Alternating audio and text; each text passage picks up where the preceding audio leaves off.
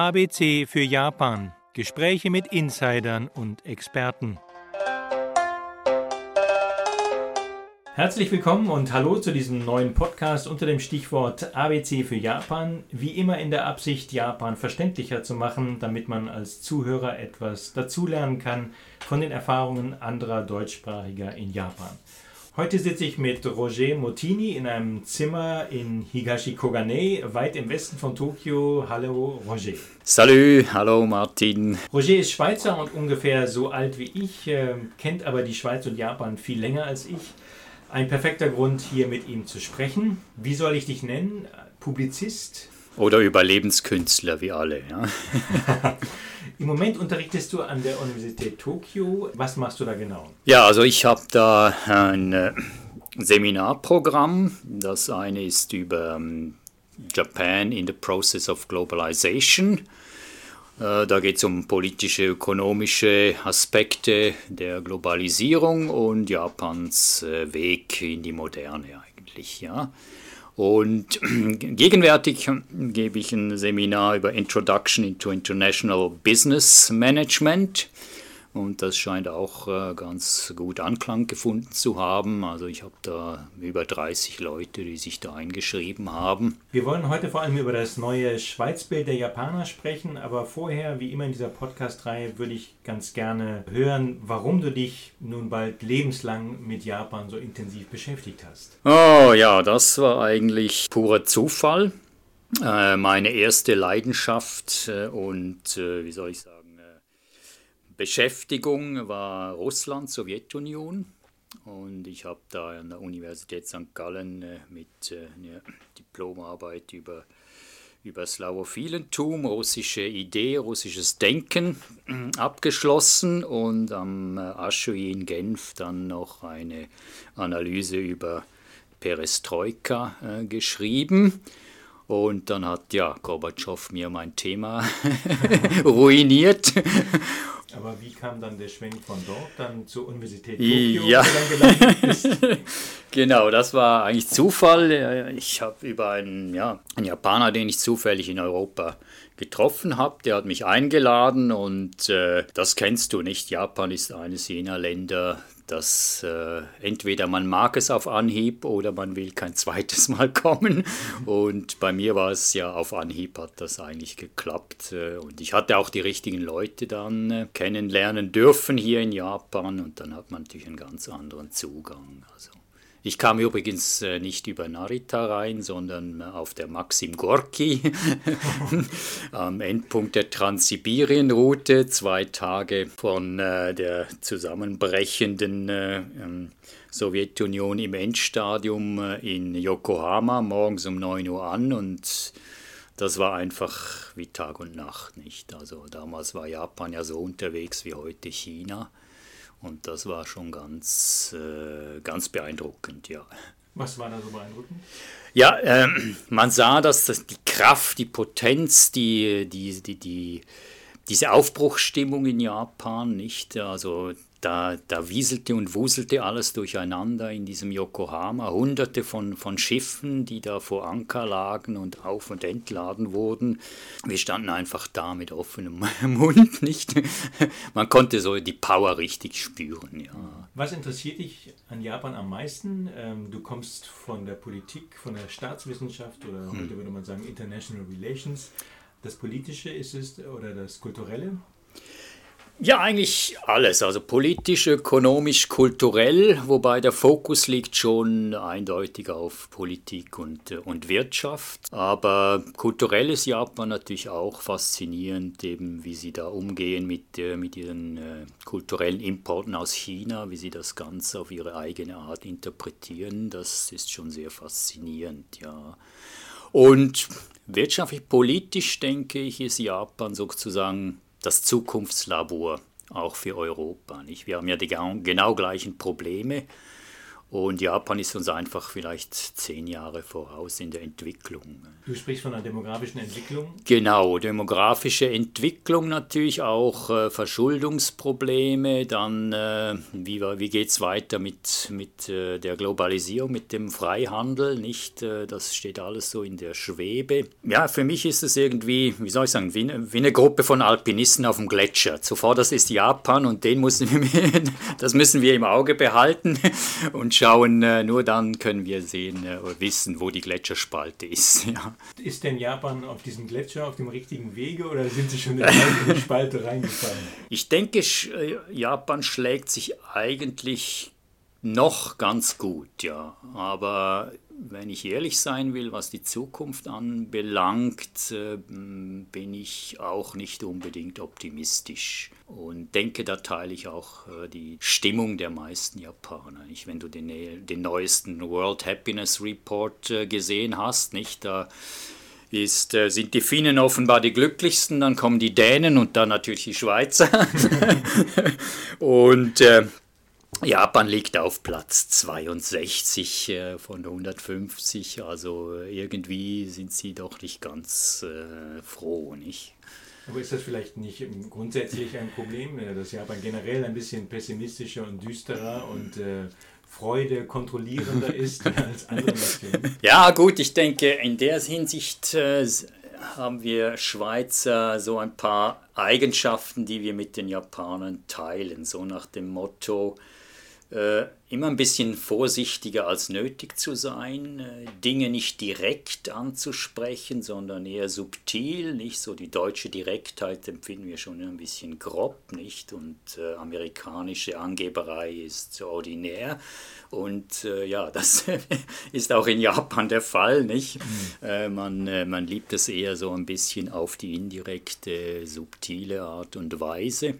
Ja, vielleicht denke ich schon, dass seit Fukushima auch in Japan die Stimmung natürlich alles andere als äh, optimistisch sein kann. Und nach, der, nach dem Höhenflug der Bubble, Blasenwirtschaft ohnehin nicht. Also man muss ja eigentlich sich bewusst sein, dass Japan sich davon ja eigentlich noch gar nicht erholt hat die japanische Wirtschaft leidet immer noch an den Spätfolgen die, diese, dieser Blasenwirtschaft, die da geplatzt ist, Anfang der 90er Jahre. Und es sind vor allem wahrscheinlich die Jungen, die spüren und merken, dass letztlich sie die Generationen sein werden, die das bezahlen muss, nicht, äh, was da angerichtet worden ist. Du hattest gerade schon beschrieben, ähm, dass die Schweizer sich mit den Japanern ein bisschen wesensverwandt fühlen wenn ich mit Japanern spreche, dann höre ich das gleiche auch von den Japanern. Also wenn man sie fragt, äh, mit we welchem Volk außerhalb von Japan fühlt ihr euch irgendwie so vom Wesen her nahe, dann hört man sehr oft äh, die Schweiz. Hast du dafür eine Erklärung? Ah ja, ja, das überrascht mich jetzt. äh, aber was ich mal äh, gelesen habe, das war eine Umfrage der Asahi Zeitung. Das ist, glaube ich, so 15 Jahre her. Und die Frage war eigentlich ganz klar, eben, äh, wie es ging um das Glück, um die Befindlichkeit der Japanerinnen und Japaner und unter anderem eine Frage äh, hieß, in welchem Land äh, würden Sie gerne geboren worden sein? Äh, wenn es nicht Japan sei. Und da kam die Schweiz an erster Stelle. Ja. Also irgendwie scheint das äh, scheint Heidi doch tatsächlich nach wie vor noch äh, ihr Unwesen zu treiben, sozusagen. Das könnte natürlich zusammenhängen mit Klischeevorstellungen von der Schweiz, die nicht unbedingt auf die Realität zutreffen. Wenn man äh, sich als Schweizer so zu erkennen gibt, äh, dann kommen spontan immer eigentlich die drei Klischees äh, auf den Tisch. Nicht? Also erstmal landschaftliche Schönheit, äh, Berge, Natur, die Demokratie bei den äh, etwas informierteren und dann kommt der Reichtum, der Wohlstand, nicht? Was ist mit der Neutralität? Also ich glaube, nach dem Zweiten Weltkrieg äh, war das für die Japaner doch plötzlich die Schweiz so eine Art Vorbild, weil man glaubte, dass die Schweiz neutral sei, nicht mehr Partei ergreifen muss in irgendeinem Krieg und man glaubte auch, soweit ich das richtig verstanden habe, ja, dass die Schweiz auch unbewaffnet sei. Also die Vorstellung, dass man wieder bewaffnet sei, das passte vielen Japanern nicht. Deswegen dieser Pazifismus, der von der Verfassung verordnet wurde, kam hier sehr gut an. Und die Schweiz wurde zu so einer Art ähm, ja, Vorbild. Ähm, ist das eine richtige ähm, Wahrnehmung, Darstellung? Ja, doch, also das kann man schon sagen. Die Schweiz war in dem Sinne vor allem auf der, für die japanische Linke Übrigens auch für die, für in der Bundesrepublik äh, die, dieselbe Situation. Mhm. Äh, sowas wie, wie, wie Neutralität und dazu noch unbewaffnet. Äh, das schien so ein bisschen das Allheilmittel zu sein gegen Militarismus äh, und Besatzung. Aber es, ja, es war natürlich schon eine gehörige Portion Idealismus dahinter, nicht? Und die meisten haben gar nicht äh, realisiert damals, äh, dass eben diese Neutralität auch einen äh, sehr harten Untergrund eigentlich hatte. Also die Schweiz wusste sich zu verteidigen oder zumindest tat sie so und äh, das war natürlich schon auch ein gewichtiger Faktor. Ich und vielleicht war auch gar nicht bekannt, dass die Schweiz ja gar nicht unbewaffnet ist, sondern das Volk ist ja bewaffnet und übt auch die genau, ja, regelmäßig. Ja. Ich, ich, glaube, das war vielen außerhalb ja, das stimmt, das, äh, der Schweiz nicht so klar. Nein, eben das, diese, diese Idealvorstellung, das basierte auf mangelndem Faktenwissen. Aber zum Glück hat sich das dann doch, denke ich, äh, gelegt. Äh, auch äh, die, die frühe Wahrnehmung der, der Schweizer Wirtschaft war schon ein bisschen einseitig, nicht? Äh, das Ganze basiert auf Tourismus, Uhren und, und Schokoladeproduktion und mehr eigentlich nicht. und das hat sich doch auch geändert, ja. Du hattest schon das Stichwort Heidi genannt. Ähm, wie wichtig war der Roman Heidi für dieses ähm, japanische Schweizbild das vielleicht, äh, sagen wir mal, Ende des 19. Jahrhunderts, Anfang des 20. Jahrhunderts entstanden ist? Ich denke, Heidi war prägend für die Babyboomer-Generation. Mhm. Also diese Generation ist groß geworden mit, äh, mit der Heidi-Geschichte die ja mehrfach auch ins Japanische übersetzt wurde. Und Mitte 70er Jahre kam, kam das ja auch als Anime raus, wurde ein Riesenerfolg. Also es ist die Generation, die in ihrer Jugend, Kindheit äh, mit diesen Bildern eigentlich gefüttert worden ist, äh, die auch unbedingt diese Schweiz äh, sehen wollte. Und ist natürlich klar, die Schweizer Tourismusindustrie hat dieses Klischee gerne bedient, nicht? Mhm. aber eben vielfach ist es dann leider eigentlich beim Klischee geblieben. Nicht? Aber das hängt auch sicherlich vielleicht damit zusammen. Heidi steht für, ich sage mal, Nähe zur Natur oder unver zur unverfälschten Natur und auch, dass der Mensch Teil dieser Natur ist. Und das haben vielleicht die Japaner ja auch nach dem Krieg verloren mit der totalen Urbanisierung, ähm, dass sie plötzlich in sehr kleinen Wohnungen in, in Städten wohnten, die mit schwer atembarer Luft äh, war. Ähm, hängt das vielleicht damit auch zusammen, dass das sozusagen die Verklärung der ländlichen Idylle war? Ja, denke ich, da hast du recht. Ja, das, dem würde ich zustimmen. Ich meine, Japan hatte enorme äh, Umweltprobleme in den 70er Jahren, als dann wirklich die Kosten dieses enormen, raschen auch Wachstums äh, immer mehr sichtbar wurden. Im Stichwort Miyamata-Vergiftung. Äh, in Europa wurden ja Bilder darum gezeigt von, äh, von japanischen Verkehrspolizisten, die da Atemschutzmasken auf hatten, nicht, äh, weil sie sonst da vom Podest gefallen wären. Ich denke, da ist Heidi schon wahrscheinlich so die, das Sehnsuchtsprogramm auch äh, gewesen. Hat sich denn dieses alte Schweizbild der Japaner in den letzten Jahren verändert? Was, was hast du da beobachtet? Du hast ähm, äh, dich länger da beschäftigt mit diesem Thema anlässlich des Jubiläums 150 Jahre diplomatische Beziehungen zwischen den beiden Ländern, Schweiz und Japan vor ein paar Jahren. Was hast du dabei herausgefunden? Ja, ich denke, was man sicher sagen kann, die Quantität und Qualität der japanischen Schweizliteratur hat zugenommen. Hm. Also die Schweiz äh, wurde nicht nur immer mehr quasi auch zu einem Thema gemacht für ein breiteres Publikum. Letztes Jahr ist ein äh, Buch rausgekommen von einer Japanerin, die in Deutschland lebt, mit einem Deutschen verheiratet ist, über die Schweiz. Und ich war einfach sehr erstaunt über die Tiefe, den Detailreichtum und die Klarheit der Sprache, mit der äh, da die Schweiz dargestellt wurde. Ja, es wunderte mich eigentlich nicht, dass, dass das Buch inzwischen, glaube ich, in der vierten oder fünften Auflage äh, da verkauft wird. Und hat sich denn das Schweizbild der Japaner nun verändert? Also wenn es solch eine Nachfrage gibt nach solch einer ja, Darstellung der aktuellen Gegebenheiten dort, dann muss es ja doch ein neues Interesse geben vielleicht. Ja, ich denke, ich denke schon. Äh, mir ist da ein Erlebnis äh, so richtig eingefahren. Ich hat, gebe auch so äh, Vorträge an den Asahi Kulturzentren und ähm, ich sprach da über die Schweiz äh, vom als Staatswesen. Ja? Mhm. Und nach der Vorlesung kam eine Frau auf mich zu, die hatte fast Tränen in den Augen und sagte, sie sei so froh, dass ich so ein differenziertes Bild der Schweiz gegeben hätte. Und nun verstehe sie auch, dass die Schweiz nicht einfach das Paradies auf Erden ist, sondern auch ein ganz normales Land mit dunklen Schatten in der Geschichte.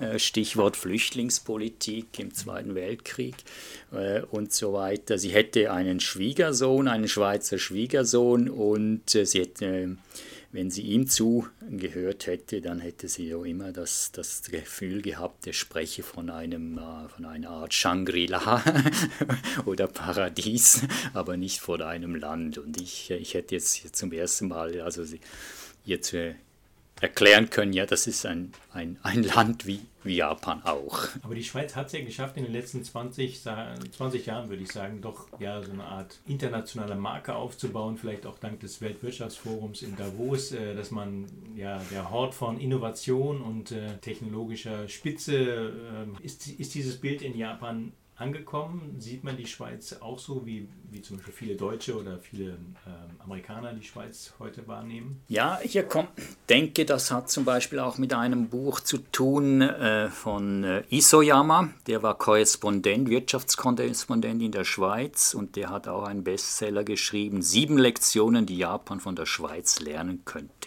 Da hat er auch eigentlich diese äh, Entdeckung gemacht, dass die Schweiz sich quasi selbst, das Land selbst zu einer Art Marke geworden sei. Nicht?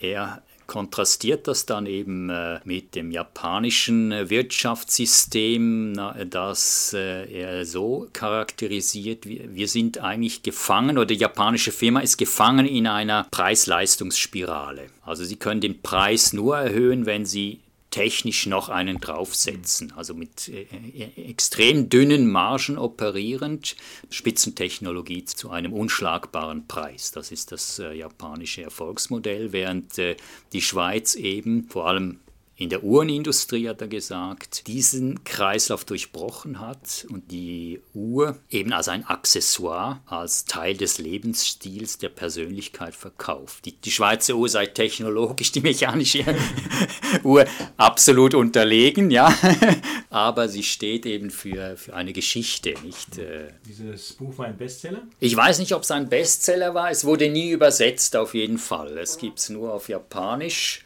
aber es ist in einem äh, renommierten Verlag herausgekommen. Ich denke schon, dass es ein breiteres Publikum, zumindest in wirtschaftlich interessierten Kreisen, gefunden hat. Du hast die Uhren schon erwähnt. Die Schweizer haben ja aus ihrer Sicht auch da auf diesem Feld schlechte Erfahrungen mit den Japanern gemacht. Ähm, die Quarzuhr hat ja sozusagen die Schweizer Uhrenindustrie einige Jahre lang schwer bedrängt und äh, sehr, sehr viele Arbeitsplätze gekostet. Ich glaube 10, 20, 30.000 Stellen gingen damals verloren. Wie nimmt man Japan heute wahr? Also ist das noch das Land äh, mit der Quarzuhr oder sind die Schweizer da äh, heute weiter und äh, nehmen Japan auch differenzierter wahr, so wie umgekehrt das jetzt auch passiert? Ja, in der Tat. Die Japaner haben äh, uns so Ende der 70er Jahre das Fürchten gelehrt, äh, was so zumindest in der Uhrenindustrie. Und ich denke, das war auch ein heilsamer Schock. Man hat die Japaner vorher immer eigentlich unterschätzt. was nicht hätte sein müssen, denn bereits äh, die ersten äh, Schweizer, die in Japan unterwegs waren, haben äh, in ihrem Bericht geschrieben, also den japanischen Markt, den muss man genau beobachten. Und die Schweizer Uhr erlebte ja auch 100 Jahre vorher schon mal eine Krise, weil sie eben das versäumt hätten. Also die, äh, sich von der japanischen Uhrenindustrie überrollen zu lassen, das äh, war schlicht und einfach äh, ein Versäumnis der Schweizer Seite. Und ich denke, man hat schon insofern gelernt, äh, Japan ernst zu nehmen. Das ist eine technologische Großmacht und man kann vieles lernen von Japan. Und während der Blasenwirtschaft natürlich hat natürlich auch das Qualitätsmanagement à la Japonaise äh, natürlich weltweit auch Eindruck gemacht. Nicht? Ich meine, Kaizen und Just in Time, das sind heu heute Konzepte, die, die sind Standard weltweit geworden. Ich denke schon, äh, dass, äh, dass Japan heute ernst genommen wird, sehr ernst. Was mich immer noch überrascht allerdings, äh, in, wenn ich in der Schweiz unterwegs bin, dass die Schweizer nach wie vor diese Vorstellung im Hinterkopf haben, Japan sei ein unglaublich teures Land. da sind noch diese Bilder im Hinterkopf geblieben aus der Blasenwirtschaft, äh, wo man irgendwie 50 Franken für ein Bier in einer Bar in Ginza hingeblättert hat. Aber und wenn man heute in, Tokio unterwegs ist mit diesen 100 Yen-Shops, äh, das, das ist schlicht und einfach nicht ange noch nicht angekommen in der Schweiz, dass Japan ein sehr preiswertes Land mhm. eigentlich ist. Ist das die einzige Veränderung, die notwendig wäre ähm, vom Japan-Bild der Schweizer? Gibt es da noch andere falsche Klischees? Ich denke, das ist mal äh, so das hartnäckigste, das wir als erstes loswerden müssten. Und auch die, die Vorstellung, dass das Japan eigentlich, dass es nur zwei Extreme in Japan gibt. Es gibt diese, diese unglaublich überfüllten, äh, modernen äh, Züge in den Großstädten und dann gibt es irgendwie die verträumten goldenen Tempel irgendwo auf einem Berg und dazwischen gibt es nichts. Also da denke ich, da gibt es auch noch vieles zu entdecken äh, für die Schweizer hier in Japan. Ja. Muss die Schweiz befürchten, dass sie in der Zukunft so ein bisschen untergeht in diesem Sumpf der Europäischen Union, sage ich mal? Also es gibt da jetzt ähm, seit einem Jahr einen neuen Handelsvertrag zwischen der EU und äh, Japan und das war offenbar zum Nachteil vieler Schweizer Hersteller von Agrarwaren. Ähm, die Schweiz hatte ja ihren Handelsvertrag mit Japan schon zehn Jahre früher abgeschlossen. Äh, und generell ist ja auch das Europabild der Japaner nicht mehr so positiv wie früher. Heute ist man auch nicht mehr davon überzeugt, dass äh, ja, Europa mit seinen vielen Flüchtlingen so ein Vorbild für Japan sein kann. Muss die Schweiz befürchten, dass sie da irgendwie untergeht, zusammen mit Europa, aus der Sicht der Japaner?